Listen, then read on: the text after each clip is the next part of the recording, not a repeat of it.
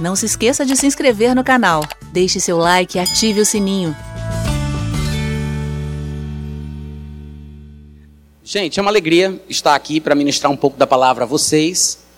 E eu ouvi tantas coisas aqui que foram ditas, mas eu gostaria de pelo menos me comprometer com uma coisa.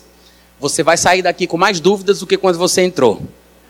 Essa é a única coisa que eu posso garantir, né? Mas escatologia é um assunto curioso. Existem muitas especulações em relação aos assuntos da escatologia. É um terreno de certa forma escorregadio, porque existem muitas vertentes de interpretação, muitas escolas de pensamento, e nem sempre a gente está consciente dessa diversificação dentro da igreja. Então a gente vai assistir uma pregação no YouTube, vai ler um livro, um livro, uma coisa qualquer sobre o arrebatamento, sobre a tribulação, sobre o milênio, sobre o anticristo, e a gente percebe que nem todo mundo pensa igual. E por causa disso, por não identificar as diferentes linhas de pensamento, a gente acaba ficando um pouco confuso. Então, eu sei, eu sei da complicação que é. Tá bom para mim, viu? Aqui para mim tá bom. Se tiver bom para o pessoal, para mim está bem tranquilo. Então, eu sei da complicação que é estudar escatologia. Eu sei que muitas pessoas se sentem desmotivadas a começar por medo até, por se sentirem incapazes de administrar, de administrar tantas ideias contraditórias, porque às vezes parece mais uma coxa de retalho. Pensamentos soltos, aleatórios, sem qualquer sentido em comum e unidos no mesmo lugar pela predileção do preletor, né, do, do, da pessoa que fala. Mas eu, eu sei que existe essa dificuldade, afinal de contas, escatologia é o assunto praticamente mais falado da Bíblia. De 37% a 40% de toda a Bíblia trata somente sobre escatologia. Em termos de Novo Testamento, de Mateus a Apocalipse, existem apenas três livros pequenininhos, de um capítulo só, que não falam da volta de Jesus, que são Filemão, 2 João e 3 João. Então, quando a gente leva em consideração a grande quantidade de textos dentro do assunto da escatologia, é lógico que a gente vai ter essa proliferação de ideias, de interpretações e tudo mais. Eu vou tentar não ser muito preciosista em relação a alguns termos, algumas questões mais técnicas, porque eu sei que às vezes confunde, nem todo mundo é, já começou a estudar escatologia e nem todo mundo entende certas coisas que são ditas. Mas hoje à noite eu gostaria de fazer assim, uma espécie de degustação glorificada de algumas coisas relacionadas à escatologia. Não são necessariamente as coisas que nós iremos falar amanhã, por exemplo, mas é uma abordagem geral, considerada por alguns até como simplista demais, sobre a importância da escatologia, mas eu gostaria que você observasse os argumentos que eu vou fazer à medida que nós vamos seguindo, tá? Como todo mundo já deve ter imaginado, a palavra escatologia é uma palavra técnica, usada. Tá ficando estranho o som, tá? Tá ficando melhor ou pior? Tá melhor? É. Então, é, a, a escatologia é uma palavra que é montada, formada por duas palavras gregas: escatos e logos, ou logia. Como muitas outras palavras usadas no mundo acadêmico, que são transformadas em termos técnicos, como psicologia, que é uma palavra bem popular, mas também ela é formada exatamente seguindo a mesma lógica. Duas palavras gregas. Muitas vezes, para se criar termos técnicos, as pessoas apelam a línguas consideradas como mortas, que não sofrem mais variação na, na, na, dinâmica do dia a dia, e aí eles pegam aquelas palavras e transformam aquilo em termo técnico. Psique é mente, e logos ou logia é palavra, conhecimento, estudo. Então, psicologia é o estudo da mente, da psique humana. Da mesma forma, escatologia é o estudo do fim, Escato seria aí a palavra para fim, e existe também aí um falso cognato, que também é escatologia, que é mais conhecido no mundo secular, tá? No mundo secular existe uma disciplina científica que se chama escatologia, que é o estudo das fezes, que não tem nada a ver com a escatologia bíblica e teológica. Então, se um dia você ouvir por aí na internet, na televisão, ou algum professor de universidade, ou algum colega universitário falar sobre isso, você já sabe que é verdade. Tá? É bom que você saiba para que você não se assuste mas é um falso cognato, não é exatamente a mesma palavra grega, mas o som em português é exatamente igual. A escrita, o som, mas são significados diferentes. Então, escatologia, no sentido teológico, cristão, bíblico, significa o estudo do fim. É a doutrina das últimas coisas. A palavra escatologia significa simplesmente isso. É uma palavra que foi formada de duas outras palavras gregas, que é usada como um termo técnico, como psicologia, metodologia, teologia e por aí vai. O estudo dos métodos, o estudo sobre Deus e assim por diante. Então, escatologia nada mais é do que estudar o tempo do fim. E, obviamente, que para se estudar sobre o tempo do fim de forma satisfatória, a gente teria que percorrer toda a Bíblia. Porque as profecias que falam sobre o futuro começaram a ser proferidas no período do Antigo Testamento. Embora estejamos debaixo da nova aliança, que é a aliança vigente, e o cristão ele anda à luz desta realidade, nós temos muitas profecias do Antigo Testamento que devem ser consideradas, coisa que a gente não vai fazer durante o nosso pequeno e breve seminário. Mas, é, além disso, além disso, eu quero apenas dizer que não podemos considerar os textos do Antigo Testamento superiores aos textos do Novo Testamento. Nós, como crentes da Nova Aliança, nós devemos andar à luz da Nova Aliança. E consideramos os textos do Antigo Testamento, inclusive também os textos proféticos, à luz da realidade que nós alcançamos hoje. Algum problema surge quando as pessoas tentam igualar as revelações do Antigo Testamento com as do Novo, a realidade cultural, histórica e religiosa do povo de Israel com a da igreja. Uma confusão muito comum que aparece por aí, talvez até alguns de vocês também acometam, uma confusão muito comum é a mistura dos conceitos entre Israel e igreja. Porque as pessoas talvez não foram bem discipuladas desde quando se converteram, e hoje tem muita gente pensando que, por exemplo, a igreja é o Israel de Deus.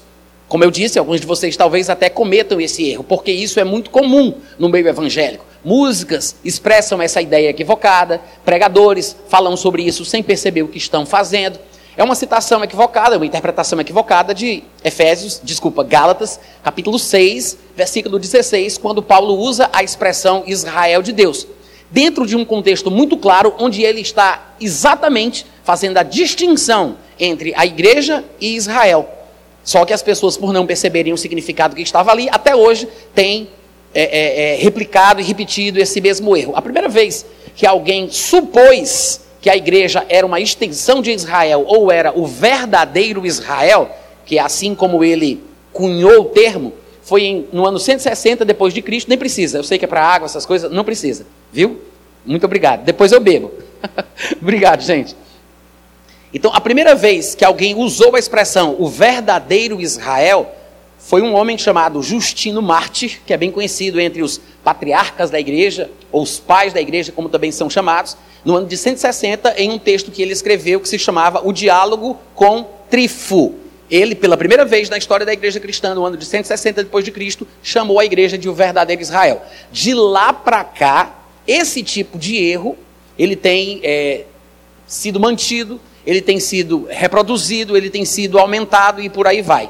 E embora a gente não vá entrar nas explicações, nos detalhes, nos pormenores do porquê isso é um erro e é grave para se estudar escatologia, é, tem muito material sobre esse assunto na internet. Claro que eu não vou aconselhar vocês a ler qualquer coisa, mas se vocês quiserem, por exemplo, me ouvir falando um pouco mais sobre isso, vocês podem procurar. Tem muitos vídeos meus no meu canal do YouTube, no meu podcast de áudio, no meu site, natanrofino.com.br, tem no meu livro de arrebatamento também. Então, assim, eu quero apenas deixar registrado a referência o assunto, para que vocês não se esqueçam disso. Você tem dúvida? Você não entendeu? Você pensava assim? Ah, é, é desse jeito? Não é assim? Então, vai atrás, se informa, porque isso vai te confundir. Quando você começar a estudar passagens do Antigo Testamento que falam sobre o que há de acontecer com o povo de Daniel, por exemplo, como se diz lá em Daniel 12, versículo 1, 2 e 3, o anjo Gabriel fala para ele sobre o que há de acontecer com o povo de Daniel no tempo do fim que eles vão sofrer, vão passar por angústias, que é o que nós chamamos de a grande tribulação. Quem não distingue Israel da igreja, quem não compreende a diferença, quem não sabe que a igreja não é o Israel de Deus, pensa que aquilo ali é para si, porque entendem que o povo de Daniel, por inferência, por raciocínio lógico, já que a igreja seria o Israel de Deus, o povo de Daniel seria a igreja.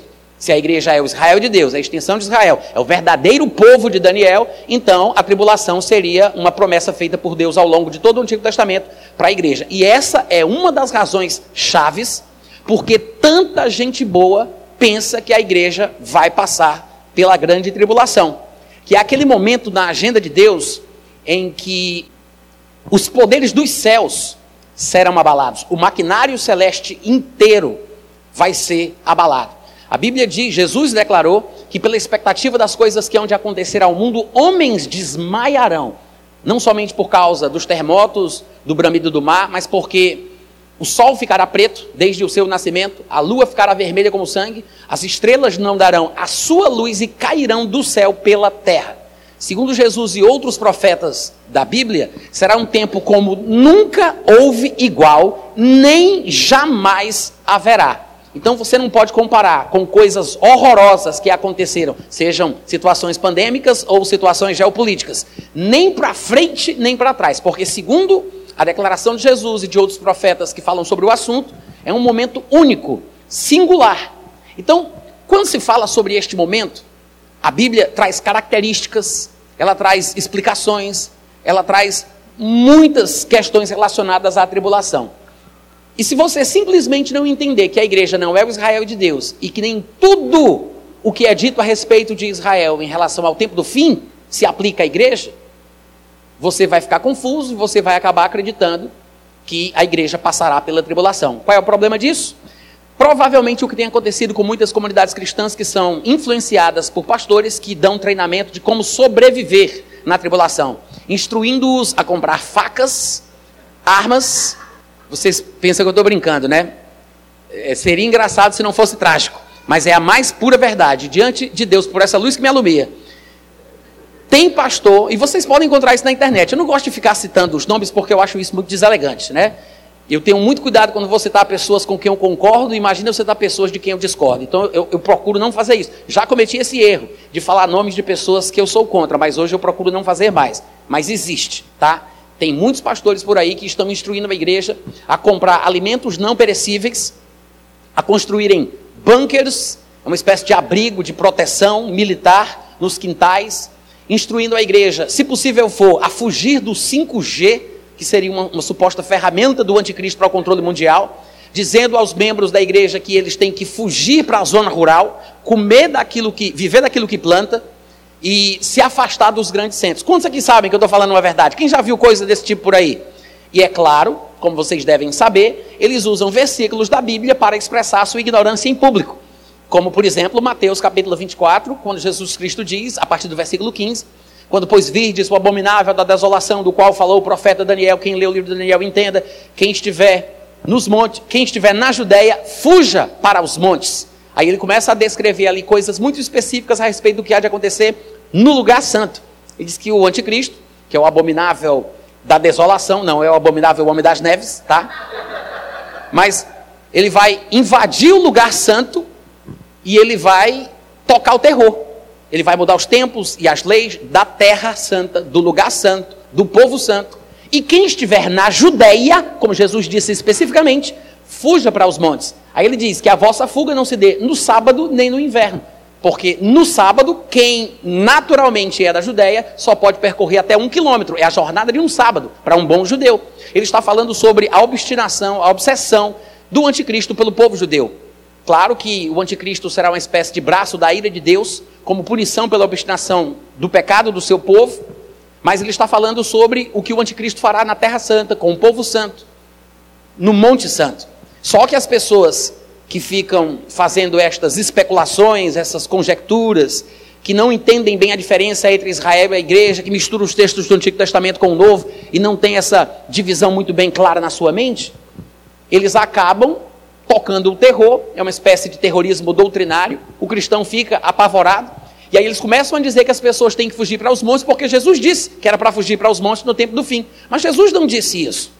Jesus disse que o anticristo ele vai invadir o lugar santo e quem estiver na Judéia, fuja para os montes. E eu não sei se de forma irônica, que é um recurso de oratória, que é o que nós chamaríamos de figura de linguagem, mas Jesus ele diz: "Olha, ore para que a vossa fuga não seja num sábado". Ou seja, ele está falando sobre o que há de acontecer com o povo judeu no tempo do fim. É o período da tribulação previsto em diversos, inúmeros textos do Antigo Testamento de uma ponta a outra, desde o comecinho, já em Deuteronômio, capítulo 4, versículo 30, ou é 30, versículo 4, às vezes eu troco. Já lá no comecinho você vai ver Deus anunciando que no tempo do fim, coisas ruins aconteceriam com o povo de Israel. Em Jeremias capítulo 30, versículo 7, Jeremias chega a dizer que será um tempo de, esse tempo de sofrimento e de angústia, será um tempo de angústia para Jacó. Claro que ele não se refere a Jacó, porque no tempo que o profeta falou isso, Jacó já estava morto. Ele estava se referindo aos descendentes que vieram de Jacó. Há, há muitos textos que falam sobre uma punição final que há de cair sobre os pecadores da terra, dos quais os judeus, infelizmente, tá, gente? Eu não digo isso como vanglória por sermos cristãos e estarmos na graça, mas eu digo isso com o coração partido. Infelizmente, o tempo da tribulação é um tempo da manifestação da ira de Deus sobre os pecadores da, da terra, dos quais os judeus estão no começo da fila. Infelizmente. Porque o que os judeus têm feito desde quando Jesus Cristo veio à terra é uma coisa triste. É uma ironia do destino.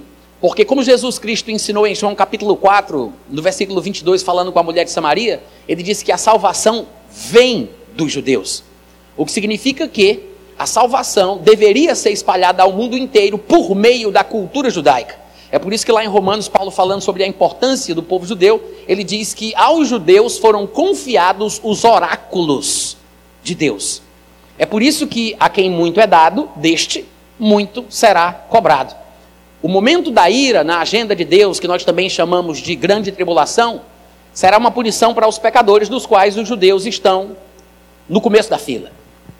Porque eles deveriam anunciar a verdade ao mundo, eles deveriam pregar a palavra de Deus. E eu sei que isto tem acontecido de forma parcial. De forma parcial.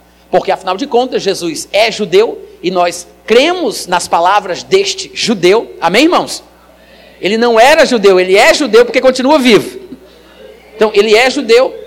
Todos os escritores, vamos dizer assim, todos os discípulos de Jesus Cristo que se transformaram em apóstolos, que foram repercussores da sua palavra, foram judeus, todos eles. Quase todos os escritores do Novo Testamento, só existe um que tem uma dúvida, que é Lucas, que há quem pense que Lucas foi simplesmente um gentil que creu em Cristo, mas há quem pense que ele era prosélito, convertido ao judaísmo, que depois confessou Jesus como Senhor. Então, Lucas é a única dúvida em relação aos escritores da Bíblia como um todo.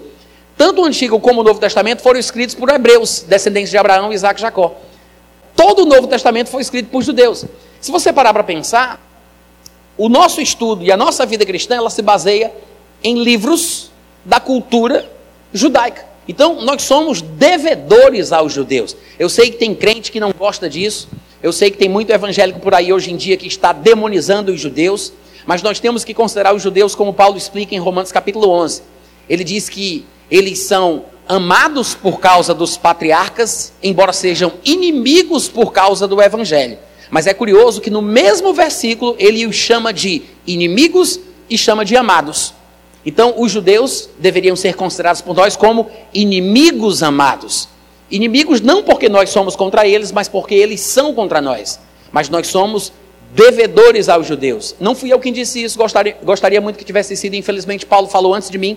Está em Romanos capítulo 15, versículo 27. Ele disse que nós, ele disse isso com todas as letras, tá, gente? Ele disse que nós somos devedores dos judeus. E ele diz mais, eu vou até ler esse texto, por causa da sua importância, 15, 27. Ele diz: Isto lhes pareceu bem, falando sobre uma coleta que estava sendo levantada para abençoar os crentes pobres de Jerusalém. Ele diz: Isto lhes pareceu bem, e mesmo lhes são devedores, devedores aos judeus pobres de Jerusalém, porque se os gentios têm sido participantes dos valores espirituais dos judeus, devem também servi-los com bens materiais. Ele está falando sobre valores espirituais que vieram da cultura judaica, dos livros judaicos, da história judaica. Nós que somos gentios, salvo aí alguém que seja descendente judeu, mas de uma forma geral, os gentios são devedores aos judeus, porque são participantes dos valores espirituais dos judeus.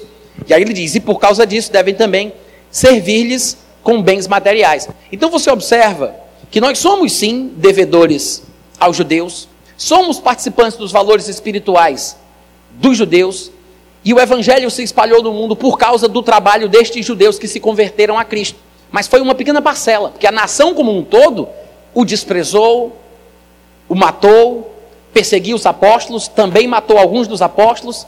E a Bíblia demonstra nas palavras de Paulo, que os judeus, em seu estado atual, aos olhos de Deus, eles são adversários de Deus por causa do comportamento que mantém. Eles são adversários de Deus e são também considerados, eu acredito que é o Espírito Santo que está falando isso através de Paulo, são considerados inimigos de todos os homens, porque eles insistem em tentar evitar que a palavra, a pregação, o evangelho alcance os gentios. É forte essa declaração, mas eu vou ler para vocês, nos termos de Paulo, o que ele tem a dizer a respeito dos seus irmãos, segundo a carne, dos seus compatriotas judeus. Ele diz assim, em 1 Tessalonicenses, no capítulo 2, a partir do versículo 14, ele diz: Irmãos Tessalonicenses, tanto é assim que vocês se tornaram imitadores da igreja de Deus existente lá na Judéia. Ou seja, ele está se dirigindo aos Tessalonicenses e está mencionando os crentes da Judéia. A Judéia é a região dos judeus. Então ele diz: vocês estão sofrendo dos seus patrícios, dos seus conterrâneos, as mesmas coisas que os crentes judeus sofreram dos judeus incrédulos lá na Judéia. Aí ele continua. Porque vocês também padeceram da parte dos vossos patrícios as mesmas coisas que eles, por sua vez, sofreram dos judeus. Ele está falando de uma igreja formada por judeus crentes, sendo perseguida e maltratada por judeus incrédulos. Aí ele continua: os quais, os judeus incrédulos, versículo 15, não somente mataram o Senhor Jesus, mataram os profetas, ou seja, é uma coisa já de tradição antiga, não é uma coisa inédita na história que os judeus tenham se voltado contra uma obra que Deus estivesse realizando. Eles não apenas mataram Jesus como algo extraordinário e pontual, eles mataram Jesus, mas a tradição de assassinatos daqueles que são enviados a Jerusalém é histórica. Tanto é que Jesus os chama de cidade, Jerusalém, como cidade que mata profetas e apedreja os que lhes são enviados. Jesus chegou a dizer que não se espera que um judeu morra fora de Jerusalém. Diz, Jesus disse isso. Não se espera que um judeu morra fora de Jerusalém. Os últimos profetas da história da humanidade, antes do milênio, registrados em Apocalipse capítulo 11, são mortos na cidade onde Jesus foi crucificado, como está bem escrito em Apocalipse capítulo 11, versículo 8. Seus corpos ficaram estirados na praça da grande cidade, que espiritualmente se assemelha a Sodoma e Egito, mas é a mesma cidade, está escrito isso lá. É o mesmo lugar onde foi crucificado o Senhor Jesus. Ou seja, Jerusalém, infelizmente, infelizmente, embora também seja chamada de a cidade do grande rei, uma referência a Davi, que é um emblema sobre o futuro rei que há de vir, que é Jesus Cristo, Jerusalém se transformou na cidade que mata os profetas. E o povo judeu, filhos de Jerusalém, filhos da terra, é um povo que, segundo Paulo, vem fazendo isso ao longo da história, porque eles, segundo o que eu acabei de ler, eles não somente mataram o Senhor Jesus, como mataram os profetas, continuando a leitura do versículo 15, como também, Paulo diz, nos perseguiram e os judeus, olha o que Paulo diz como é forte. Os judeus não agradam, veja que ele está conjugando o verbo no tempo presente. Ele não está dizendo, eles não agradaram a Deus quando fizeram isso no passado. Ele está dizendo, na época em que ele escreve a carta que nós estamos lendo, ele diz, não agradam. E essa situação, esse status espiritual dos judeus, se estende até o dia do, de hoje. Infelizmente, se estende até o dia de, de hoje. Mas ele diz: os judeus mataram o seu Jesus, mataram os profetas, não nos perseguiram, não agradam a Deus e são adversários de todos os homens. Por quê? Porque eles têm ódio e tentam impedir a pregação do evangelho que salvaria a humanidade. Agora veja como é paradoxal. A salvação vem dos judeus, segundo o que Jesus Cristo afirmou, em Romanos 15, 27, como nós lemos, Paulo diz que os gentios são devedores aos judeus, porque quando um gentio se converte crendo em Cristo, ele se torna participante dos valores espirituais dos judeus. Mas os judeus, na sua grande maioria, carnais, se comportam de uma forma reprovável, que não agrada a Deus, não só porque mataram Jesus e os profetas, mas porque perseguiram os apóstolos e tentam impedir a pregação do evangelho que salvaria a humanidade, que deveria ser a, a, a razão da existência do povo judeu. Que é para isso que Deus escolheu Abraão e de Abraão os seus descendentes. Os calvinistas, coitados, não entendem muito bem isso e falam sobre eleição de uma forma equivocada. Mas quando você vai ver na Bíblia, nenhuma vez, em nenhum lugar, inclusive Romanos 9, se fala de eleição para a salvação. Abraão, por exemplo, que é uma espécie de ícone da eleição divina, você observar que Abraão foi eleito para que nele todos os povos da terra fossem salvos. Jesus, por exemplo, é o eleito do qual tipificavam todos os outros homens do passado, incluindo Abraão. E em Cristo, que é o eleito, todas as nações da terra são abençoadas. Porque Deus elegeu Abraão, como ele disse, porque em ti, Abraão, serão abençoados, serão salvos todos os povos. Ele não elegeu Abraão para salvar Abraão. Não existe eleição individual para salvação. Isso é interpretação louca, influenciada por demônio na cabeça de gente que não entende a Bíblia. Isso não existe, tá? E se você estiver com dúvida, eu te aconselho a procurar no meu material Romanos 9, versículo por versículo. São duas horas de exposição desse capítulo, que deve estar lá no meu site, no meu podcast de áudio ou no, no YouTube. Procura também no meu aplicativo dentro do Telegram. O arroba do meu aplicativo no Telegram é Natan Rufino Bot. Lá tem todo o meu material. Se você souber usar o modo inline do Telegram, basta você escrever arroba Natan Rufino Bot, espaço, Romanos 9. Pronto, vai aparecer na sua frente a listagem de todas as versões da exposição de Romanos 9, versículo por versículo. Tá? A gente não tem como pregar a Bíblia toda numa noite só. Então a gente vai ter que se ater ao que a gente quer falar. Mas quem tiver curiosidade de entender o erro deste pensamento, dá uma olhadinha lá, tá bom? Mas quando Deus escolheu Abraão e consequentemente o povo que descenderia de Abraão, o objetivo de Deus não era para que este povo eleito fosse salvo, porque não existe eleição para salvação. O único eleito no qual todos são salvos é Jesus Cristo. Mas ele elegeu Abraão e os seus descendentes para que por meio deles a salvação chegasse ao mundo. Olha a tristeza.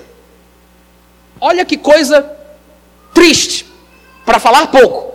O povo escolhido por Deus para salvar o mundo é o povo que mata o Salvador, perseguia os apóstolos e tentava impedir, como até hoje ainda acontece, tá, gente? Tentava impedir a pregação do Evangelho. É o que Paulo diz aqui. Os quais não só mataram o Senhor, versículo 15, mataram os profetas, nos perseguiram não agradam a Deus e são adversários de todos os homens, a ponto de nos impedirem de falar aos gentios para que estes sejam salvos, a fim de que, a fim de irem enchendo sempre a medida dos seus pecados. A ira de Deus, porém, sobreveio sobre eles, falando dos judeus, de forma definitiva. E aqui Paulo está falando sobre um assunto que ele repete em diversos lugares. Ele está falando de uma punição divina, um julgamento divino que caiu sobre o povo de Israel, fazendo com que eles fossem endurecidos, que é exatamente o que trata Romanos capítulo 9, embora muita gente não consiga perceber. Ele está falando sobre o endurecimento do coração do povo que deveria ser o povo de Deus na terra. Que é por isso que lá em Romanos 9, Paulo vai argumentar dizendo: E não pensemos que a palavra de Deus haja falhado, porque nem todos de Israel são de fato israelitas. E aí ele vai dar exemplo, dentro da própria história da formação de Israel, de filhos que um foi endurecido e o outro foi agraciado. Mostrando que às vezes os homens perdem a bênção por obstinação. E ele diz que é exatamente o que aconteceu com os seus compatriotas segundo a carne. Depois que ele desabafa em Romanos 9, quando chega lá na frente, capítulo 10, capítulo 11 do livro de Romanos, ele vai dizer que a oração dele a Deus em favor dos israelitas é para que sejam salvos, porque eles têm zelo pelas coisas de Deus, mas não têm com entendimento. Mas se eles não permanecerem na incredulidade, Deus é capaz de reenxertá-los na oliveira, na oliveira. Ou seja, foram cortados pela incredulidade, mas podem ser enxertados novamente se eles não permanecerem nessa obstinação. Mas o que é que isso nos mostra? Que esta é uma das razões do porquê tantas previsões, tantas profecias falando sobre uma punição futura voltada mais especificamente ao povo judeu. De uma forma geral, a todos os pecadores da terra, obviamente, como a Bíblia revela, mas de forma especial ao povo judeu, porque eles devem estar no começo da fila, porque a quem muito é dado, deste muito será cobrado. Quando não se entende essa questão básica, básica, da diferença entre a igreja e Israel, embora pareça uma coisa tão tola, tão boba, tão simples, desprezível, tem gente até que acha que não tem nada a ver com escatologia. Entender detalhadamente a diferença entre Israel e a igreja. Quando você entende isso, muito provavelmente, muito provavelmente, você jamais vai ser, por exemplo, um pós-tribulacionista. O pós-tribulacionista é aquele que pensa que a igreja ela vai ter que comer o pão que o diabo amassou, vai passar um sofrimento enorme aqui na terra, porque a tribulação teria sido predestinada por Deus para a igreja, e somente depois de toda a tribulação, naquele morre, não morre, morre, não morre, ora não morre, aí é que ela se encontra com o Senhor Jesus. E por que, que os pós-tribulacionistas insistem nessa ideia? Uma das razões chaves é a incapacidade do pós-tribulacionista de diferenciar a igreja de Israel. Aí você vai me dizer, então todo pós-tribulacionista é assim? Não, claro que não. Porque as pessoas são livres e cada um segue a linha de pensamento que quiser. E às vezes, na formação cristã de alguém, ele pode ter recebido influência de uma pessoa que é diferente, e aí ele aprendeu aquilo, concordou, mas misturou com outros conceitos que vieram de outra pessoa. E por incrível que pareça, acontece você encontrar um pós-tribulacionista que sabe diferenciar muito bem a igreja de Israel. Mas, por via de regra, este é um dos principais problemas que eu vejo do porquê as pessoas não conseguem entender que a igreja não está destinada à ira, à tribulação. E a razão é porque os textos que falam sobre a tribulação, seja no Novo, seja no Antigo Testamento, são textos que estão falando dos pecadores da terra, dos quais os judeus ocupam o primeiro lugar nessa fila, por causa da sua responsabilidade. Vocês estão me entendendo, gente? Sim ou não? Então, escatologia é um assunto interessante, é um assunto sobre o qual vale a pena estudar, e eu sei que tem gente que diz: Ah, Natan, mas eu não sei para que estudar escatologia, porque Afinal de contas, é uma coisa que fala sobre o futuro. Eu nem sei se eu vou estar vivo, e o importante mesmo é saber que eu vou ser arrebatado, como você já garantiu, então está tudo certo. Seja o que Deus quiser. Só que na vida, de uma forma geral, nós não tratamos as coisas assim. No dia a dia, na vida, nós não tratamos as coisas assim. Se você parar para pensar, por que, que a gente estuda? Por que, que a gente faz faculdade? Por que o pessoal se interessa em fazer pós-graduação, especialização? Por que, que faz hora extra? Trabalha tanto, junta pé de meia, pensa na, na, na, aposentadoria. Porque estamos pensando no futuro. Você não se relacionaria com qualquer pessoa, você não casaria com qualquer pessoa, porque você pensa no futuro. Toda a nossa vida, toda, é vivida com base no que a gente espera viver amanhã. O que a gente espera experimentar no nosso futuro.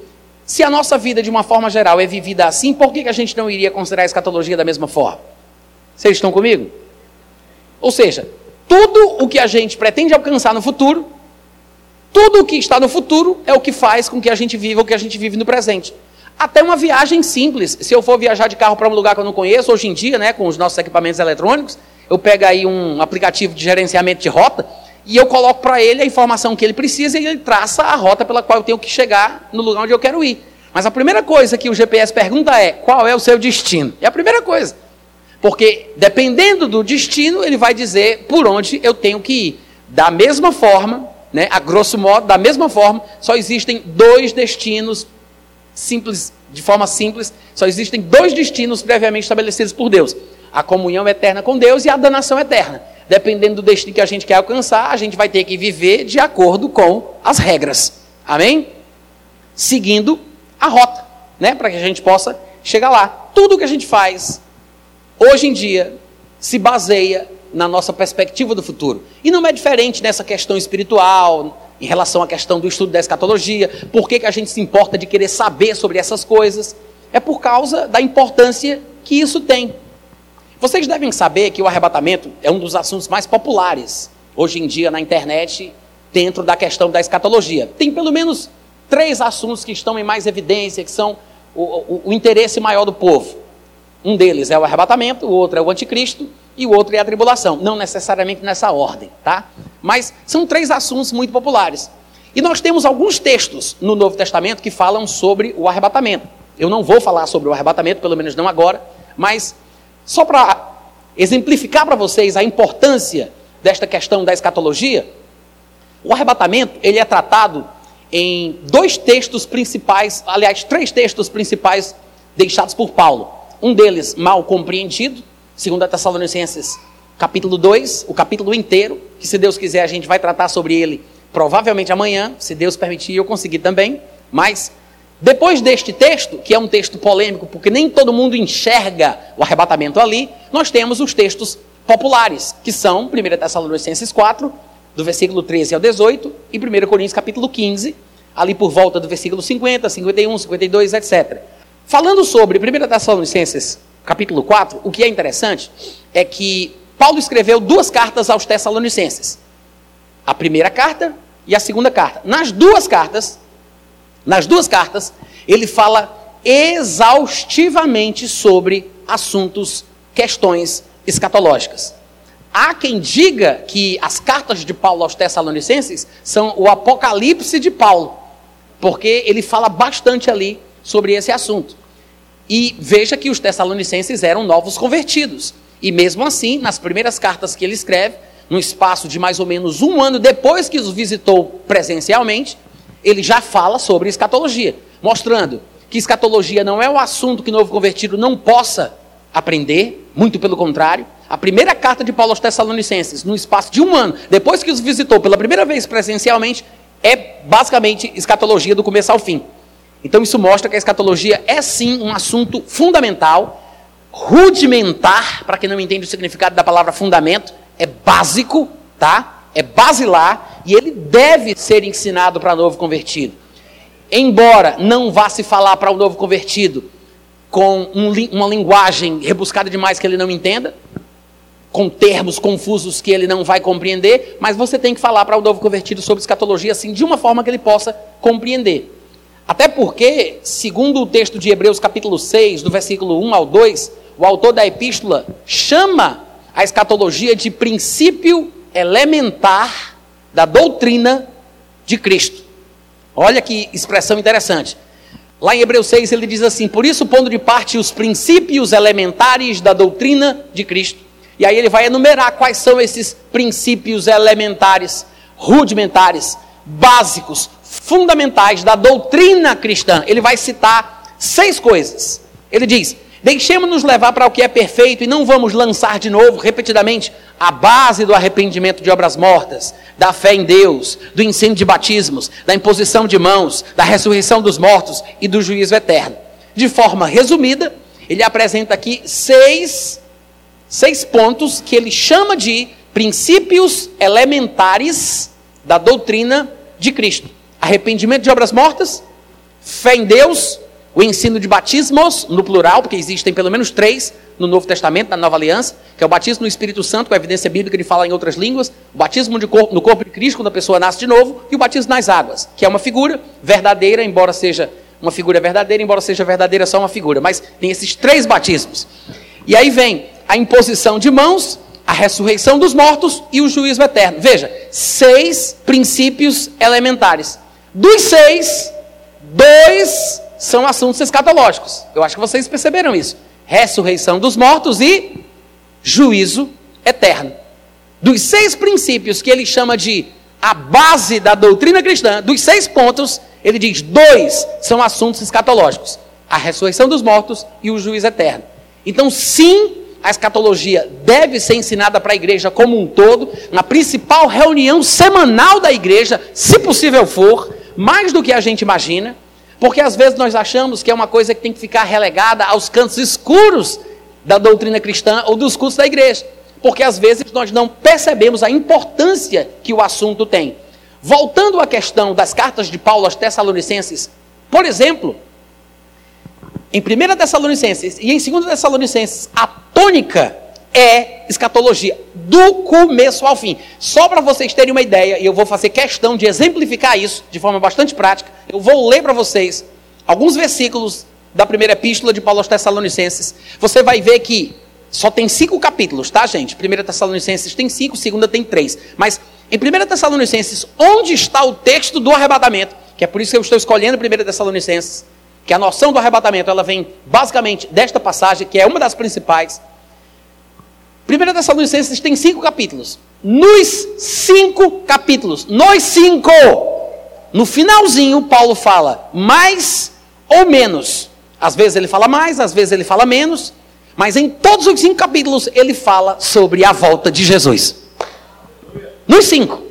1 Tessalonicenses capítulo 1, versículo 9 e 10. 1 Tessalonicenses 2, 19 e 20.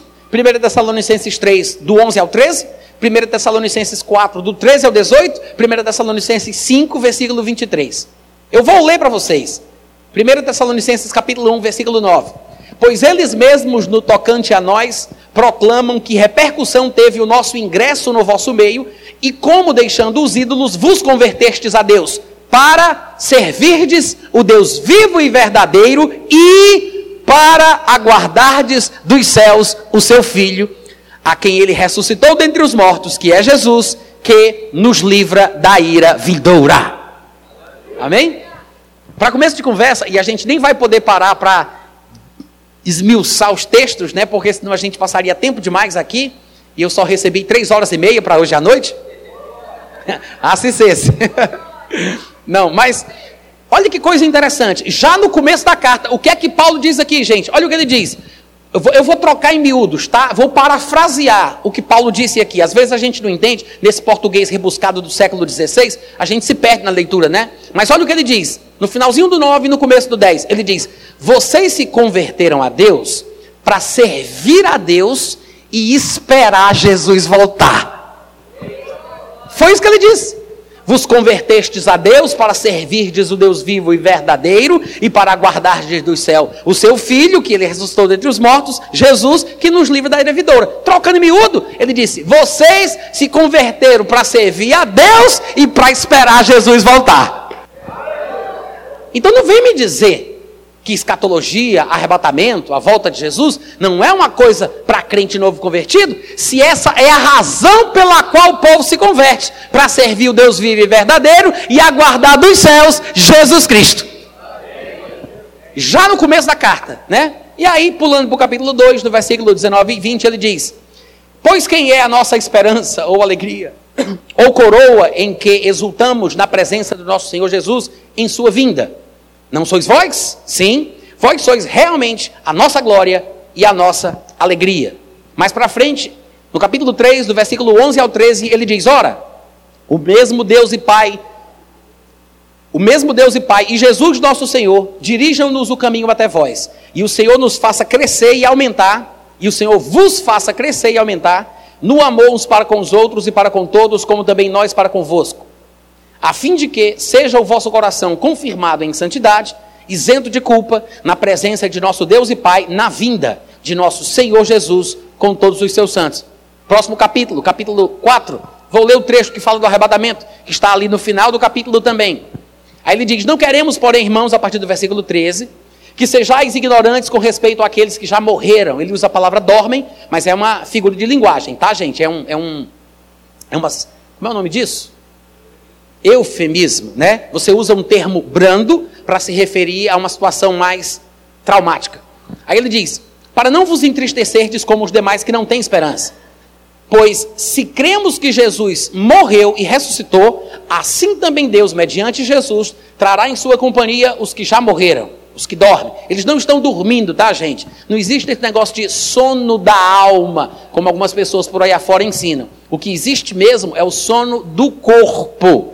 Porque quando a pessoa morre, ela dorme no sentido figurativo, porque ela descansa das suas obras, obras físicas, da vida física que ela vivia. O corpo dorme no pó, não é a alma que está dormindo. Na verdade, a morte física é apenas a passagem da parte não material do ser humano, deixando o seu corpo, indo para um lugar que é compatível com a realidade espiritual que ela experimentava enquanto estava ainda dentro do corpo. Se ela está em comunhão com Deus quando está dentro do corpo, ela deixa o corpo e vai estar em comunhão com Deus quando sai do corpo. Se ela estava sem comunhão com Deus quando estava dentro do corpo, ela deixa o corpo e vai estar numa região, numa, numa realidade compatível com a realidade que ela vivia antes, sem comunhão com Deus quando estava dentro do corpo. É por isso que Paulo ele diz em Filipenses que ele prefere partir, ele prefere morrer para estar com o Senhor, porque isso para ele é lucro e incomparavelmente melhor.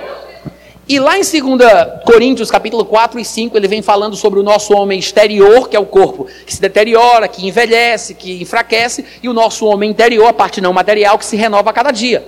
E ainda que estejamos ausentes do Senhor enquanto estamos no corpo, nós preferimos deixar o corpo e estar presentes com o Senhor. Ele falando sobre a morte física. Então, a morte física é quando o espírito sai do corpo. É por isso que lá em Tiago ele diz que o corpo sem o espírito, porque saiu, o corpo sem o espírito está morto. Lembra quando Jesus Cristo morreu na cruz? O espírito de Jesus saiu, isso foi a morte física de Jesus, e depois esse mesmo espírito voltou, aí ele reviveu. Então, quando é que o homem morre? Quando o espírito sai. Quando é que ele ressuscita? Quando o espírito volta para o corpo. Por quê? Porque o espírito está aqui, depois o espírito está lá. A pessoa continua consciência acordada. Não sei por que eu estou falando disso, vocês deviam saber já disso, gente. Estou falando aqui, mas eu sei que tem gente que às vezes tem dúvida né, sobre esse assunto. Mas isso é uma coisa básica, tá? Espero que vocês não estejam sendo ludibriados por esse povo que fica pregando por aí na internet que quando a pessoa morre ela apaga igual um cachorro, né? Que ela fica inconsciente. Não é verdade, tá? Não dá para a gente ficar falando sobre tudo, afinal de contas. Mas aí ele fala que, versículo 14, que quando Jesus vier, ele trará em sua companhia aqueles que dormiram ou morreram, né? Ora, versículo 15: Ainda vos declaramos por palavra do Senhor isto: nós, os vivos, os que ficarmos até a vinda do Senhor, de modo nenhum precederemos os que morreram, os que dormem. Porquanto o Senhor mesmo, dada a sua palavra de ordem, ouvida a voz do arcanjo, ressoada a trombeta de Deus, ele mesmo descerá dos céus e os mortos em Cristo, observe bem a expressão, tá? Mortos em Cristo. Ele não está falando da ressurreição de todos os mortos do mundo, desde quando Adão surgiu. De Adão até. Não, ele não está falando dos mortos justos, não está falando da ressurreição dos homens, não está falando da ressurreição final, ele está falando de uma ressurreição seletiva, uma ressurreição específica. Esta ressurreição é uma ressurreição da qual Jesus falou para Paulo de forma especial. É por isso que lá em 1 Coríntios 15, quando Paulo está ensinando sobre a doutrina da ressurreição, ele consciente pelo que Jesus ensinou para ele, que toda uma geração não vai morrer e consequentemente não tem como ressuscitar, porque só ressuscita quem morre, ele diz: mesmo que não morra para ressuscitar, tem uma geração inteira que mesmo não passando pela morte, vai receber um corpo glorioso. Por meio da transformação por ocasião do arrebatamento. E é por isso que quando ele vai falar sobre este, este ponto, ele diz: Eis que vos digo um mistério. Por que, que ele chama de mistério? Porque é uma coisa que Jesus contou para ele. Não estava nos textos da Bíblia da sua época, que nós chamamos de Antigo Testamento, não estava nos textos da Bíblia da sua época, uma passagem que falasse da ressurreição dos mortos em Cristo. Neste texto de 1 Tessalonicenses capítulo 4, Paulo está falando dos vivos em Cristo e dos mortos em Cristo. Você vê, você vê que ele diz: nós, os vivos, os que ficarmos, depois ele diz, os mortos em Cristo, ele está falando de mortos e falando de vivos. Mas não é qualquer vivo, como não é qualquer morto.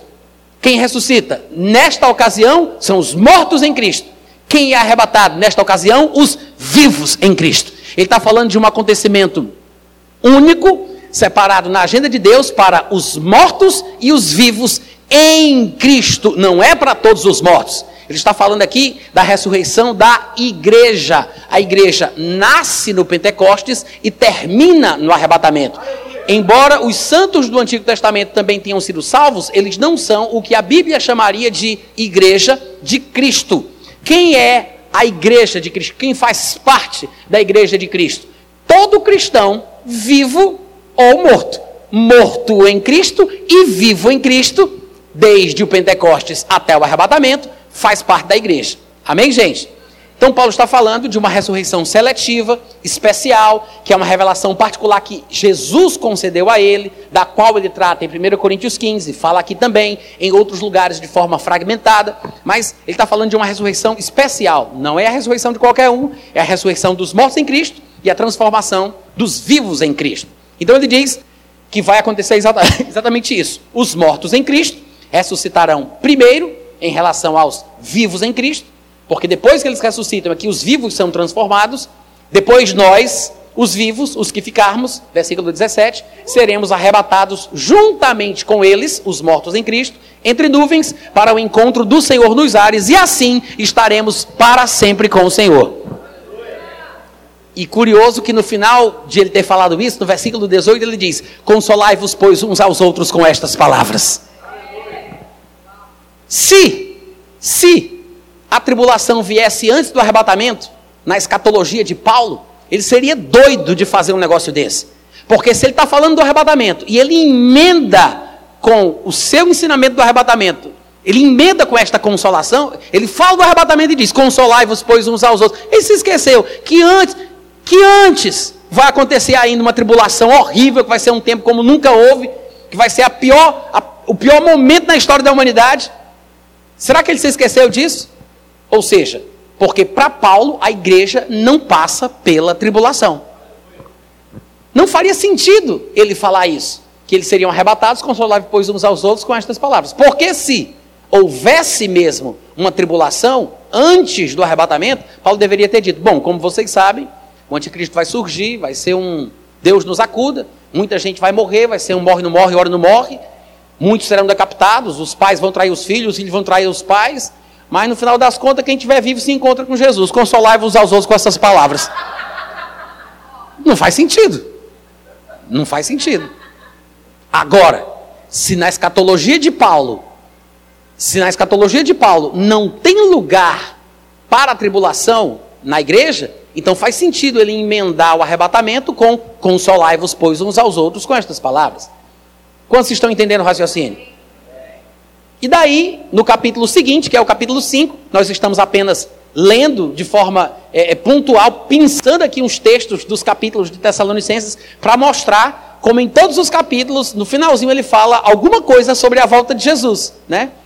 A gente acabou de ler aqui onde ele fala do arrebatamento, porque quando o crente se encontra com Jesus no arrebatamento, para o cristão, Jesus já voltou, porque ele disse: quando formos arrebatados, estaremos para sempre com o Senhor. Embora o arrebatamento não seja tecnicamente a volta de Jesus, porque a volta de Jesus acontece de fato e de verdade no final da tribulação, quando todo olho o verá. Para o cristão, o arrebatamento é a volta, porque se eu me encontro com ele e estou para sempre com o Senhor, para o cristão, ao ser arrebatado, Cristo já voltou. Amém, gente?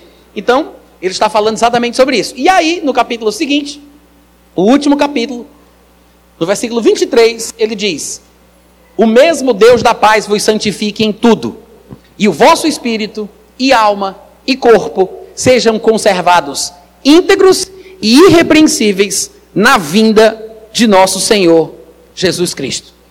Gente, esse é um dos versículos mais importantes a respeito da constituição da natureza humana.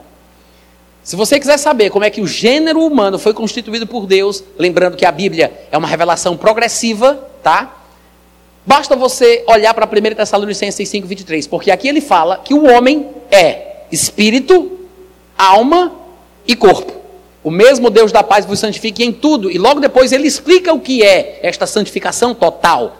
O que é tudo o que constitui o homem? Não tem nada mais além de espírito, alma e corpo. Ah, Natan, mas e onde é que está o psique, o ego, o id, o superego? Em algum lugar que depois você vai descobrir. Mas cada uma destas palavras, cada uma destas expressões, tanto as expressões do mundo científico, do mundo acadêmico, do mundo da psicologia, tanto estas quanto as expressões da Bíblia, que não são essas três, devem se encaixar em uma destas três categorias. Na própria Bíblia, você vai encontrar outros termos que falam sobre a constituição do homem. Por exemplo, aqui Paulo usa a palavra corpo, mas em outros lugares ele vai usar a palavra carne, homem exterior. Ele usa aqui a palavra alma, mas em outras ocasiões ele vai usar entendimento, ele vai falar outros termos. Aqui ele usa a palavra espírito, mas em outros lugares ele vai usar a palavra coração, homem interior e por aí vai. Então outras expressões aparecem, mas se referem às mesmas três partes que constituem o homem. Não existe uma quarta parte, uma quinta parte ou sexta parte, tá? Não existe. O homem é constituído pelo espírito, pela alma e pelo corpo. E esse é um dos versículos mais importantes sobre a constituição do gênero humano. Ainda assim, veja você que é um versículo escatológico. Não sei se vocês perceberam, mas ele diz: O mesmo Deus da paz vos santifique em tudo, e todo o vosso espírito, alma e corpo sejam conservados íntegros e irrepreensíveis por causa da vinda de nosso Senhor Jesus Cristo para a vinda de nosso Senhor Jesus Cristo, conservados na vinda ou até a vinda de nosso Senhor Jesus. Amém, gente? Ou seja, nós temos 1 Tessalonicenses, 2 Tessalonicenses, 1 Tessalonicenses, o lugar onde Paulo falou sobre o arrebatamento. Todos os capítulos falam um pouco sobre a volta do Senhor Jesus. E versículos populares, como 1 Tessalonicenses 5,23, bem conhecidos são versículos escatológicos e muitas vezes a gente não percebe. Tem muito mais texto, no Novo Testamento que é versículo escatológico, que é texto escatológico e a gente não observa. Textos que a gente cita em contextos totalmente diferentes estão falando, na verdade, sobre escatologia. Um exemplo disso, além de 1 Tessalonicenses 5, 23, apenas para mostrar para vocês como é verdade e a gente não percebe, só para exemplificar, é 2 Timóteo capítulo 2, do versículo 15 ao versículo 19. Lá neste texto, Paulo diz: Procura apresentar-te a Deus aprovado, com um obreiro que não tem de que se envergonhar, que maneja bem a palavra da verdade. Evita igual. Vocês conhecem esse texto? Já ouviram? É muito citado em situações ministeriais, de liderança e assim por diante. Mas na verdade, na verdade, eu vos digo, ele é um versículo que está dentro de um contexto escatológico. Paulo está falando sobre aquilo que o autor da Epístola aos Hebreus chamou em Hebreus 6 de princípio elementar da doutrina de Cristo, falando da ressurreição dos mortos, que é uma questão puramente escatológica. Vamos continuar a leitura e vamos observar se não é. Ele diz: Timóteo, procura apresentar-te a Deus como um obreiro que não tem de que se envergonhar, que entende bem a verdade que há de ser ministrada. Ele não está falando sobre conhecer a Bíblia, saber onde estão os capítulos e os versículos, abrindo o livro certo. Ele está falando sobre manejar bem o conhecimento da verdade. Aí ele diz: e da mesma forma que você deve ser aprovado no, no, no manusear da verdade, ao administrar a palavra, você deve, de forma inversamente proporcional, ou diretamente proporcional, evitar igualmente os falatórios inúteis e profanos. Aí a gente poderia pensar que ele está falando sobre xingamentos, palavras de baixo calão, palavrões, né? Ele não está falando sobre palavras de baixo calão, palavrões, xingamentos, ele está falando sobre doutrinas. Vai ficar mais claro. Evita igualmente os falatórios inúteis e profanos, pois os que deles usam fazem com que a impiedade seja ainda maior. Além disso, a linguagem deles corrói como câncer. Ele não está falando de palavrão, não está falando de xingamento, não está falando de palavras de baixo calão. A linguagem deles corrói como câncer, entre os quais se incluem Himeneu e Fileto. Estes se desviaram da verdade, asseverando, garantindo, afirmando por A mais B que a doutrina da ressurreição já se realizou. Veja o que ele diz: a linguagem deles corrói como câncer, e a linguagem deles é afirmar que a ressurreição já aconteceu. Então é sobre isso o que Paulo está tratando aqui. Paulo está criticando pregações, ensinamentos que tratam de uma forma errada sobre a doutrina da ressurreição. O assunto é escatológico. O ensinamento errado sobre a doutrina da ressurreição pode fazer com que os ouvintes se desviem da fé. Porque esse tipo de ensinamento, segundo Paulo disse, corrói como câncer. Corrói. Aí você vai dizer, ah, Natan, mas tem umas coisas tão boas que eles dizem. O problema é esse, querido. O problema é esse. Porque se fosse tudo ruim, era de levantar a mão para o céu e dar glória a Deus. Porque ninguém ia se iludir, ninguém ia ficar com dúvida. O problema é esse. Ah, é porque tem uns 5% ali que é, que é bom, hein? Você tomaria um copo de água com 5% de cocô? Levante sua mão, nós queremos orar por você. Não, né? Só que só que, por não saber disso, por não ter consciência do perigo que corre, você nem precisa entender o que foi que o fulaninho falou. Você só precisa pegar, igual como se pega gripe. Passa. É, é, é, vírus, passa. É uma coisa que pega. Você não entende, você não sabe reproduzir. Eu não sei replicar, eu não sei dizer, mas pega. É uma coisa que gruda e dali vai contigo pro resto da tua vida. Se você bem soubesse disso, se você bem soubesse disso, você não se exporia a esse tipo de mensagem que deturpa doutrinas tão básicas como, por exemplo, a doutrina escatológica da ressurreição. Paulo diz: Isso é coisa errada, corrói como câncer. E eu acho interessante Paulo dizer que aqueles ensinamentos sobre a ressurreição corroíam como câncer, porque quando Paulo queria falar sobre pregações boas, inspiradas por Deus, que faziam bem, ele chamava isso de sã doutrina em 2 Timóteo, desculpa, em Tito, capítulo 2, do versículo 1, ele disse: Tu, porém, fala o que convém à sã doutrina. E lá em 2 Timóteo 4,3 ele também disse: Pois haverá tempo em que não suportarão a sã doutrina. Quando ele falava sobre a mensagem correta, ele chamava esta doutrina de sã. O que é uma doutrina sã? é saudável. Né? A palavra sã é o feminino de são. Existem pelo menos três significados para a palavra são em português. É o são do saudável, é o são de São Longuinho, São Sebastião, e o verbo são.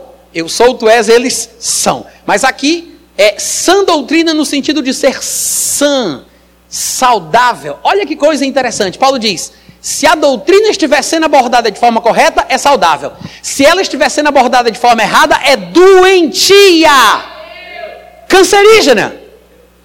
É doentio. Ele faz um oposto entre o que é saudável e o que é cancerígeno, entre o que é são e o que corrói como gangrena.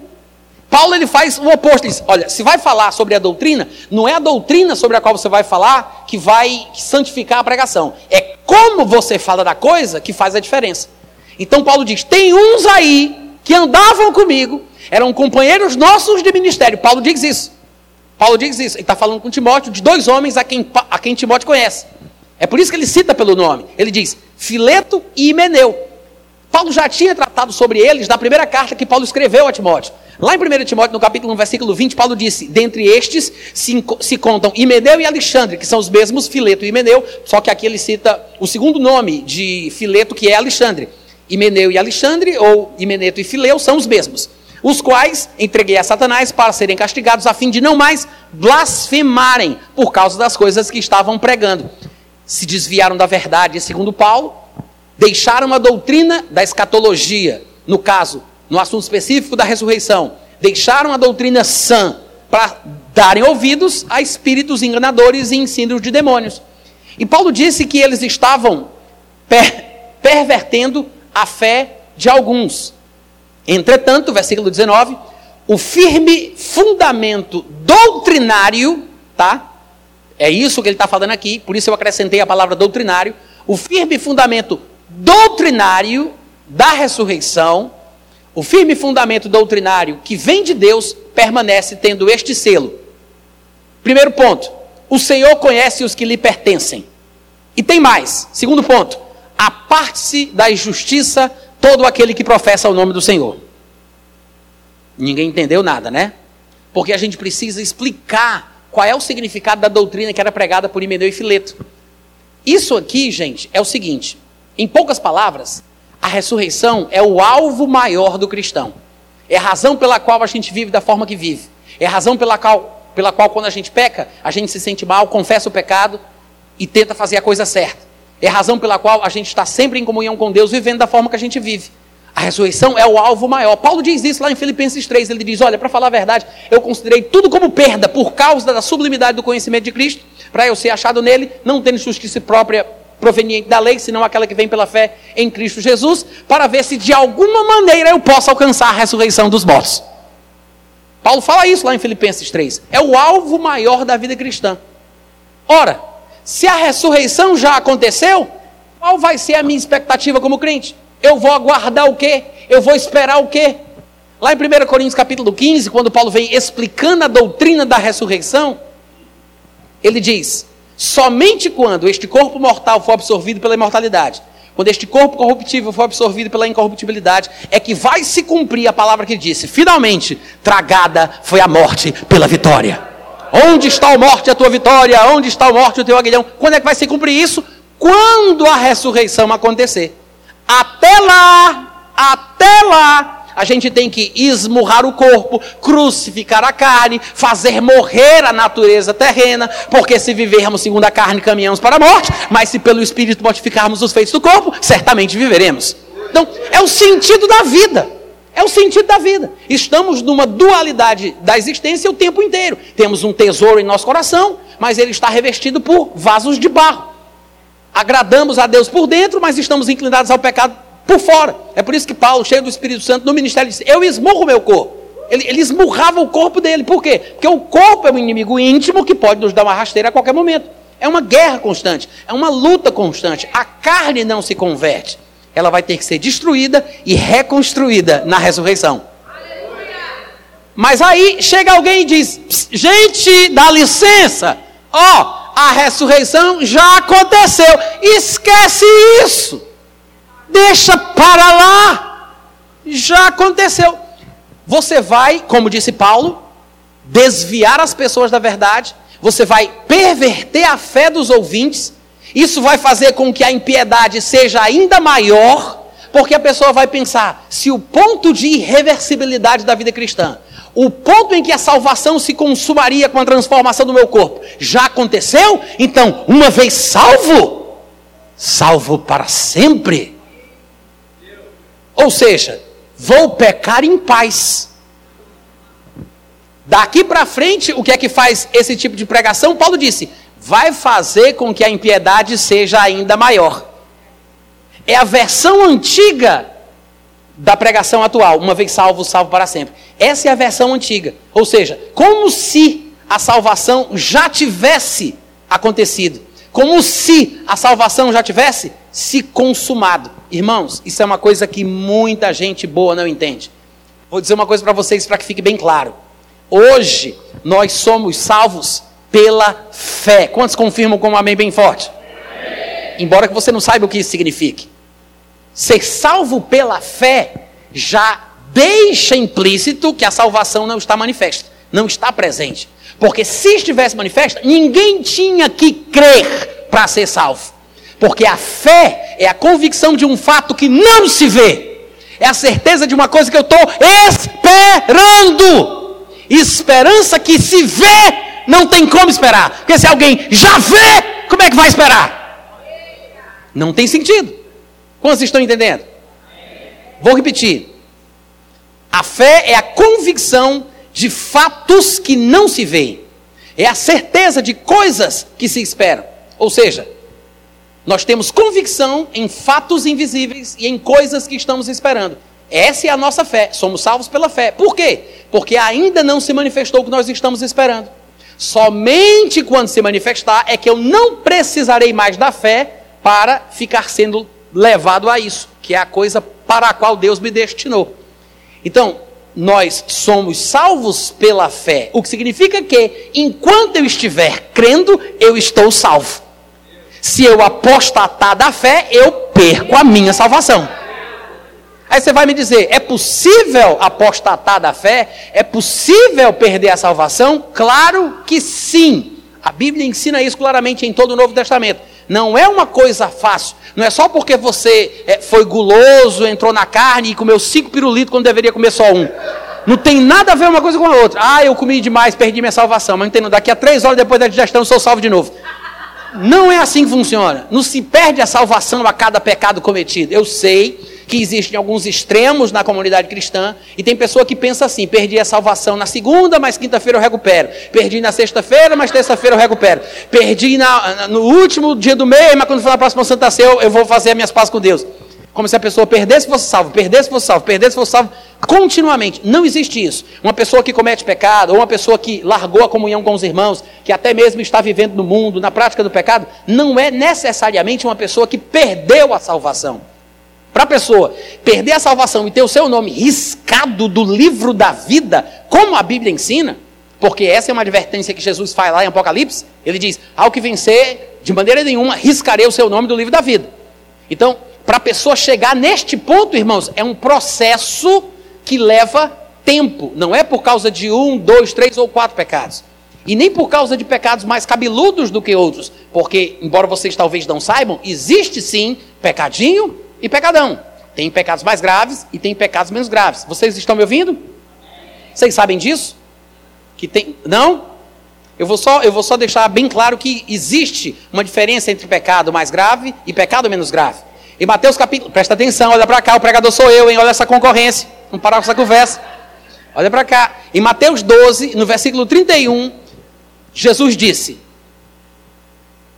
Todo pecado e blasfêmia serão perdoados aos homens, mas a blasfêmia contra o Espírito Santo não será perdoada. Se fosse tudo igual, ele não ia dizer isso. Que tem pecado que vai ser perdoado, mas tem um pecado que não dá para perdoar. Se alguém proferir alguma coisa contra o Filho do Homem, ser-lhe-á isto perdoado. Mas se falar contra o Espírito Santo, isto não lhe será perdoado, nem nessa vida, nem na outra.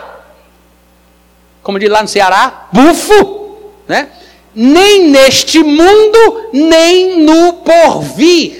Ou seja, não só não dá para perdoar, como os pecados que porventura poderão ser perdoados no pós-morte, não incluem este pecado da blasfêmia contra o Espírito Santo.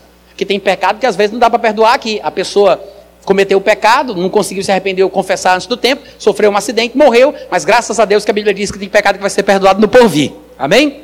Agora, lá em João 19, versículo 11, está escrito o seguinte: peraí, deixa eu explicar uma coisa. Alguns de vocês olharam para mim um pouco assustados, deixa eu explicar uma coisa.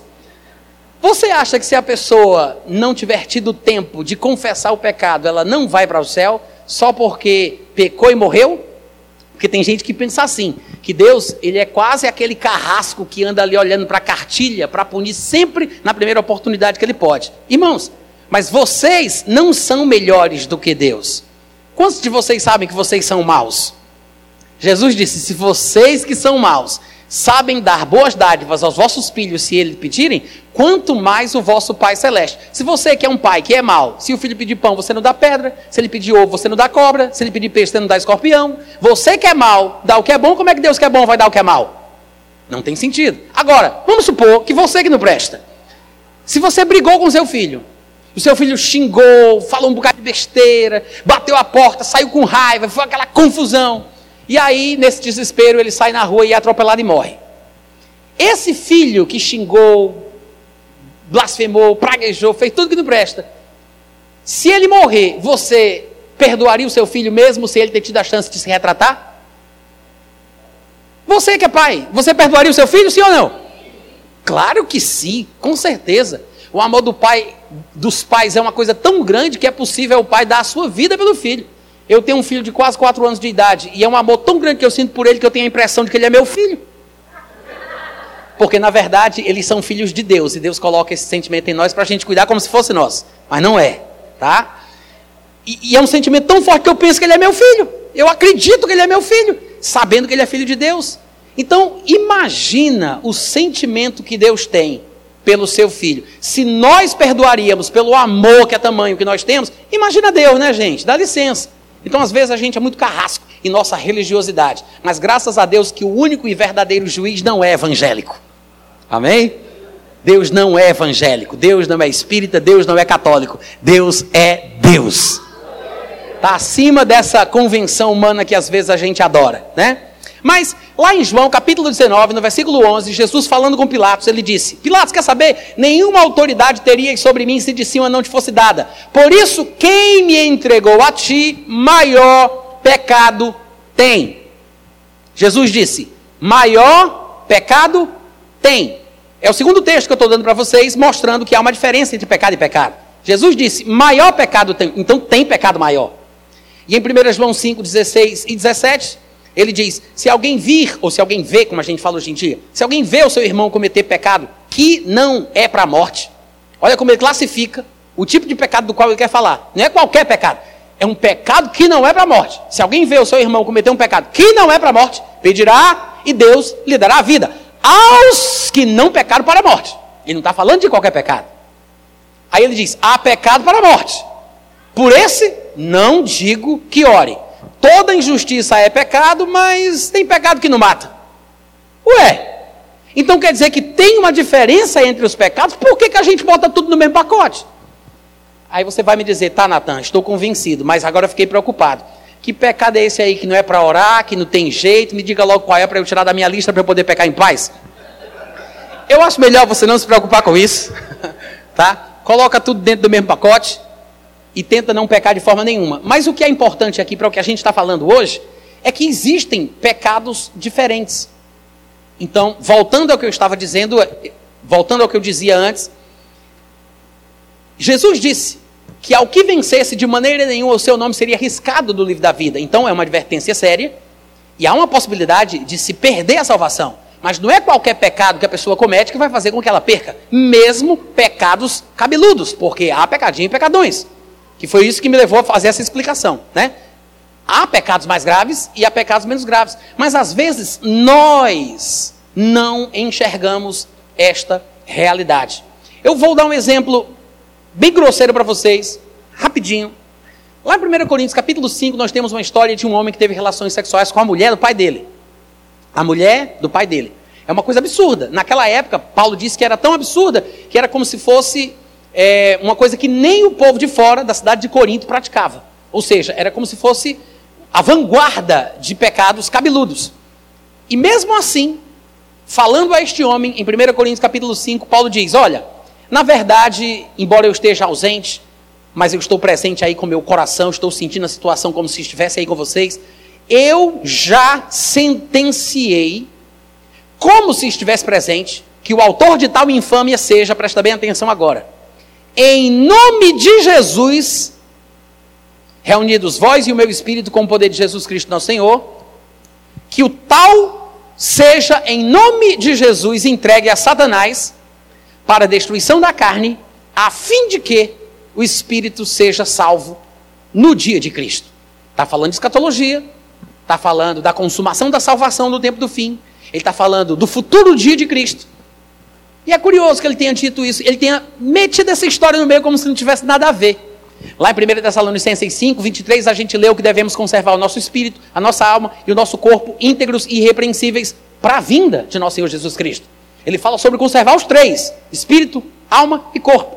Só que esse é o mundo ideal, não é o mundo real. A vida como ela é, é diferente. Existe um ideal que, como cristãos, nós almejamos e, e por ele vivemos. Mas existe um mundo real do dia a dia que nem sempre a gente alcança o melhor de Deus para nós. Embora a vontade de Deus seja que conservemos o espírito, a alma e o corpo, tem muito crente que consegue conservar a salvação espiritual, mas morre antes do tempo, como consequência de um juízo divino, por causa de um pecado cometido, e ele acaba tendo uma morte física prematura. Não conseguiu conservar o corpo, embora conserve o espírito para o dia do Senhor, mas o corpo acaba sendo morto. Quantos estão entendendo? Não é o único lugar onde, onde esta verdade aparece. Paulo vai repetir o mesmo ensinamento em 1 Coríntios capítulo 11, lá pelo versículo 30 a 32. Ele diz, vou dizer para vocês porque é que tem muita gente morrendo aí dentro da igreja de Corinto. Paulo diz isso. Ele fala, eis a razão porque há entre vós muitos fracos, doentes e não poucos que morrem. Porque se nos julgássemos a nós mesmos, não seríamos julgados. Mas quando somos julgados, estamos sendo disciplinados pelo Senhor para não sermos condenados com o mundo. Nos dois textos ele fala da mesma coisa. Ele diz: tem Coríntio morrendo porque está sendo julgado por Deus com uma disciplina do Senhor para não ser condenado com o mundo. Qual é a condenação do mundo? Lago de fogo e enxofre. O inferno é só a sala de espera. É como a sala de espera do dentista. Não que eu queria dizer que ir para o dentista é como ir para o inferno mas qualquer semelhança é mera coincidência. Então, é, o lago de fogo é o destino final do mundo. E ele diz: para não ser condenado com o mundo, Deus pune, Deus disciplina, e às vezes a pessoa morre mais cedo. Ele fala disso em 1 Coríntios 11, num contexto de ceia. E em 1 Coríntios 5, ele fala basicamente a mesma coisa, que ele diz, eu prefiro que esse homem seja entregue a Satanás em nome de Jesus, a fim de que o espírito seja salvo, ainda que a carne vá ser destruída por Satanás, numa morte física prematura. Um homem estava sendo disciplinado fisicamente, morrendo fisicamente mais cedo, por causa de um pecado sexual, e várias pessoas estavam morrendo em Coríntios por causa de pecados de relacionamento, de julgamento, relacionamento interpessoal. Ou seja, tanto pecados sexuais como pecados por falta de amor, de misericórdia, de compaixão, de relacionamento interpessoal podem matar fisicamente o crente. Como vocês estão me entendendo? A questão é, como diz Tiago, capítulo 4, versículo 12: só existe um legislador, um só juiz, que é Deus, que é aquele que tanto pode salvar quanto pode matar. Está escrito isso lá, tá? Então, o que eu quero que vocês entendam é que é possível perder a salvação, embora não seja fácil. Mas às vezes acontece de um crente morrer fisicamente embora não morra espiritualmente. Porque a perda da salvação é quando aquele espírito, ele perde a comunhão com a vida que é o próprio Deus. É quando o seu nome é riscado do livro da vida. Agora veja esses textos, gente. O próprio o próprio acontecimento do homem que teve relações sexuais com a mulher do pai dele. Paulo diz: "Estou preocupado com a salvação desse homem. Acho melhor que ele morra mais cedo, fisicamente falando, do que deixá-lo vivo descendo na bancada do pecado, para que ele morra espiritualmente depois. É melhor morrer mais cedo do que morrer mais tarde. Alguém vai dizer, Natan, mas é um, é um fim horroroso.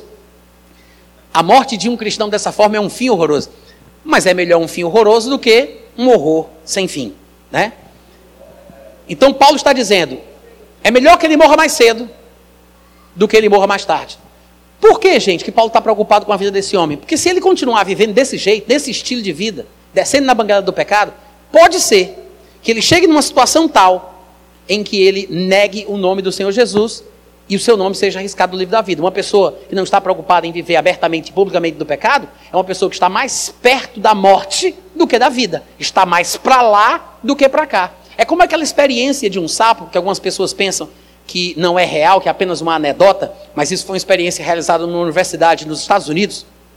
Eles pegaram um sapo, colocaram dentro de uma água quente e o sapo pulou para fora. Pegaram o mesmo sapo, colocaram numa água natural e aqueceram aquela água e aquele sapo não percebeu a graduação da temperatura que o levou à morte, ele acabou sendo cozido dentro, da, dentro daquela panela. Então, da mesma forma, a pessoa, no meio em que ela está, se ela se deixa levar por aquele estilo de vida e ela não se arrepende, se ela não rejeita o pecado, se ela não reconhece o seu erro, se ela não muda, ela está correndo o risco de perder a salvação. Porque a salvação ainda não se manifestou, gente. Esse é o ponto que muita gente não entende. E é esta razão pela qual qualquer pregação errada sobre a doutrina da ressurreição, a grande esperança do crente, a grande esperança do cristão, é por isso que qualquer ensinamento errado sobre a ressurreição pode fazer mal. Esse negócio de dizer que uma vez salvo, salvo para sempre, é uma versão moderna daquilo que faziam Himeneu e Fileto, dos quais Paulo está tratando. Se você observar, veja como os textos ele falam que a salvação é uma coisa futura, só para deixar isso bem estabelecido na mente dos irmãos.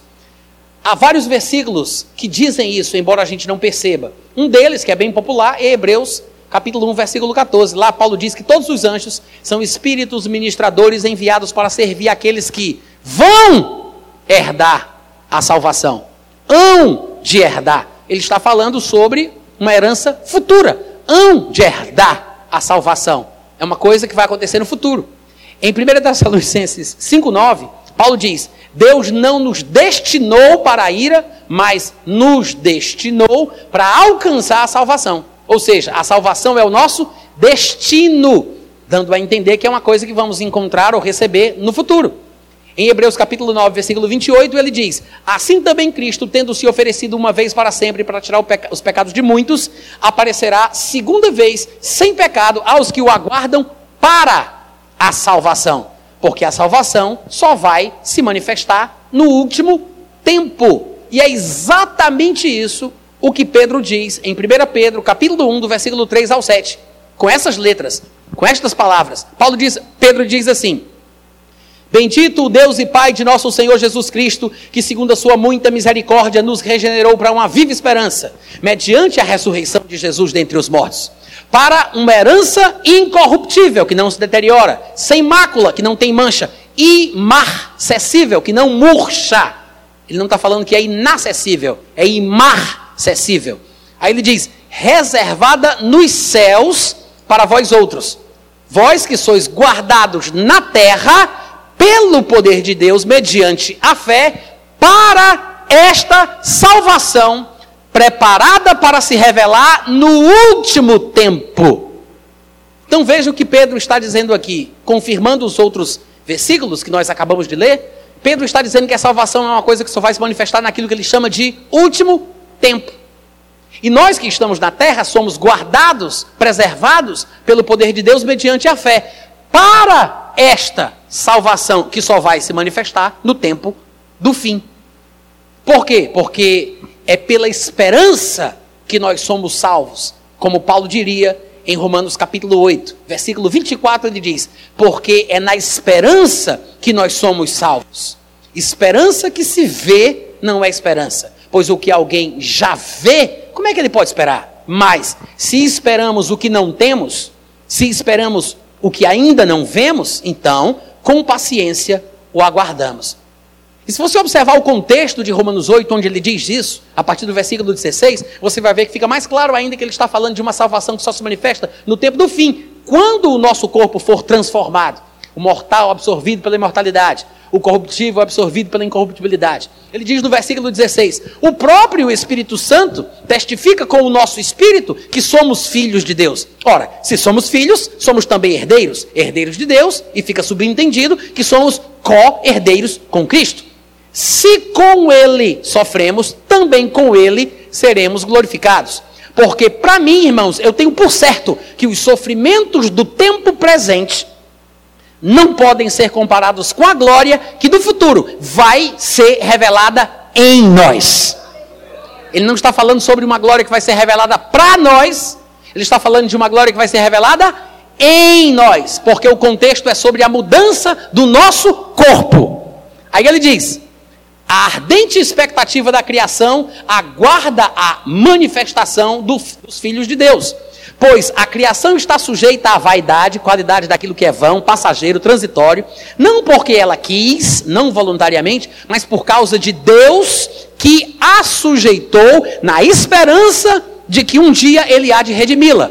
Deus fez isso na esperança de um dia redimir a própria criação do cativeiro da corrupção para a liberdade da glória dos filhos de Deus. Versículo 22. Porque sabemos que toda a criação a um só tempo geme e suporta angústias até agora. Mas não só ela, nós também que temos a degustação, nós que experimentamos os poderes do mundo vindouro, nós que experimentamos os primeiros frutos do que o Espírito há de fazer com a humanidade, nós que antevemos o que vai vir, nós que temos as primícias do Espírito, igualmente gememos em nosso íntimo, ansiando, aguardando, desejando a adoção de filhos, a saber, a redenção do nosso corpo. Essa é a salvação. Quando a ressurreição acontece, ou quando o nosso corpo é transformado. Mortos em Cristo ressuscitarão e os vivos em Cristo serão transformados. Este ponto da transformação do corpo que doutrinariamente falando se resume no emblema da ressurreição, porque a ressurreição representa tudo isso, este ponto na experiência cristã é o que eu chamo de ponto de irreversibilidade da salvação. Dali para lá, ninguém perde a salvação. É impossível, mas dali para cá é possível.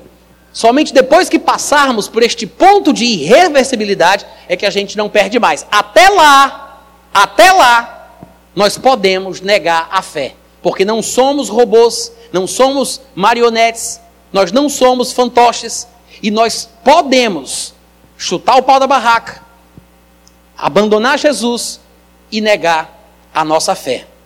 Mas nós não somos, como diz Hebreus capítulo 10, versículo 39, mas nós não somos daqueles que retrocedem, muito pelo contrário, somos daqueles que são da fé para a conservação da alma. Amém, gente? Dois versículos para terminar. Essa é a nossa expectativa, a transformação do nosso corpo.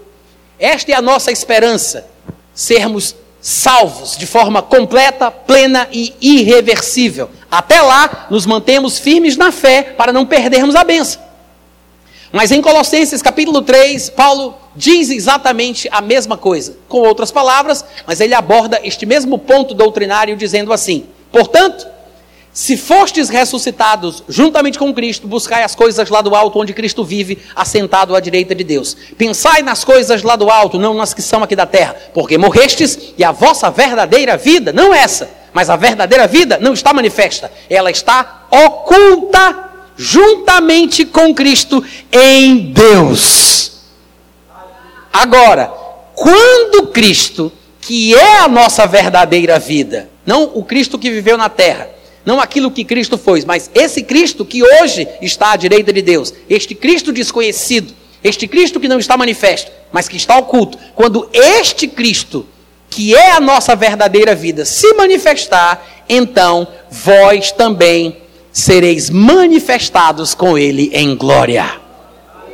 Não é a mesma coisa de Romanos 8, quando ele disse: para mim, tenho por certo que os sofrimentos do tempo presente não podem ser comparados com a glória que há de ser revelada em nós.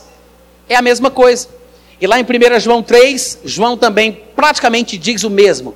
Ele diz: Vede que grande amor nos tem concedido o Pai, a ponto de sermos chamados filhos de Deus. E de fato somos filhos. De fato somos filhos. Por essa razão, o mundo não nos conhece porquanto não o conheceu a ele mesmo.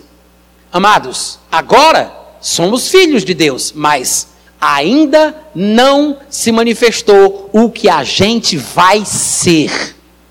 nós sabemos que quando ele se manifestar, como acabamos de ler em Colossenses 3, sabemos que quando ele se manifestar, seremos semelhantes a ele, porque finalmente haveremos de vê-lo como ele é. Olha só, tem uma coisa interessante aqui. No versículo 1 de 1 João 1, ele diz que nós somos filhos de Deus e é por isso que o mundo não nos conhece, porquanto não o conheceu.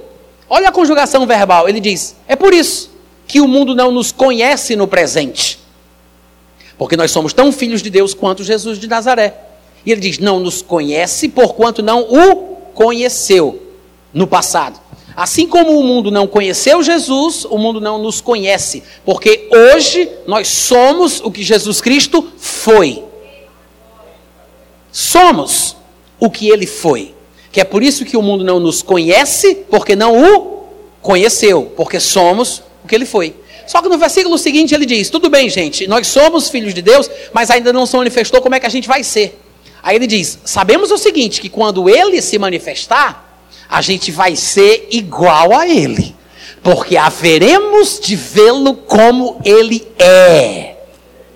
Agora ele fala de uma forma diferente. Ele diz: Sabemos que quando isso acontecer, olha o futuro, seremos. Ele já não está falando daquilo que somos, ele está falando daquilo que seremos. Seremos semelhantes a Ele. E ele não diz que Jesus será assim. Ele diz: Jesus é, a gente não seremos semelhantes a Ele, porque haveremos de vê-lo como Ele é, não como Ele será e nem como Ele foi. Hoje nós somos o que Ele foi, mas um dia nós seremos o que Ele é. Porque o que Jesus é não é igual ao que Ele foi. O que Ele foi, a gente sabe, conhecemos os evangelhos. O que Ele é, nós não temos ideia. Nós temos vislumbres, como em Apocalipse, quando ele aparece a João, e João desmaia como morto, olhos de fogo, cabeço, cabelo branco como a neve, espada saindo pela sua boca. É uma coisa assustadora, a gente não tem uma ideia de como ele realmente seja. Ele não está manifesto, ele não está manifesto, ele está oculto. Agora, quando Cristo, que é a nossa verdadeira vida, se manifestar, quando ele se manifestar, nós também nos manifestaremos com ele em glória. Porque hoje nós somos o que ele foi, mas nós seremos o que ele é. Amém, gente? Essa é a verdadeira expectativa do cristão. É isso, de forma bastante resumida e grosseira, é isto o resumo do ensino da escatologia. Que o Deus da paz vos santifique em tudo, e todo o vosso espírito, alma e corpo sejam conservados íntegros, irrepreensíveis, para a vinda de nosso Senhor Jesus Cristo. Se a gente não se encontrar aqui amanhã, a gente se vê lá naquele dia, tá bom? Obrigado pelo carinho. Eu tenho alguns livros ali atrás. Deus abençoe vocês.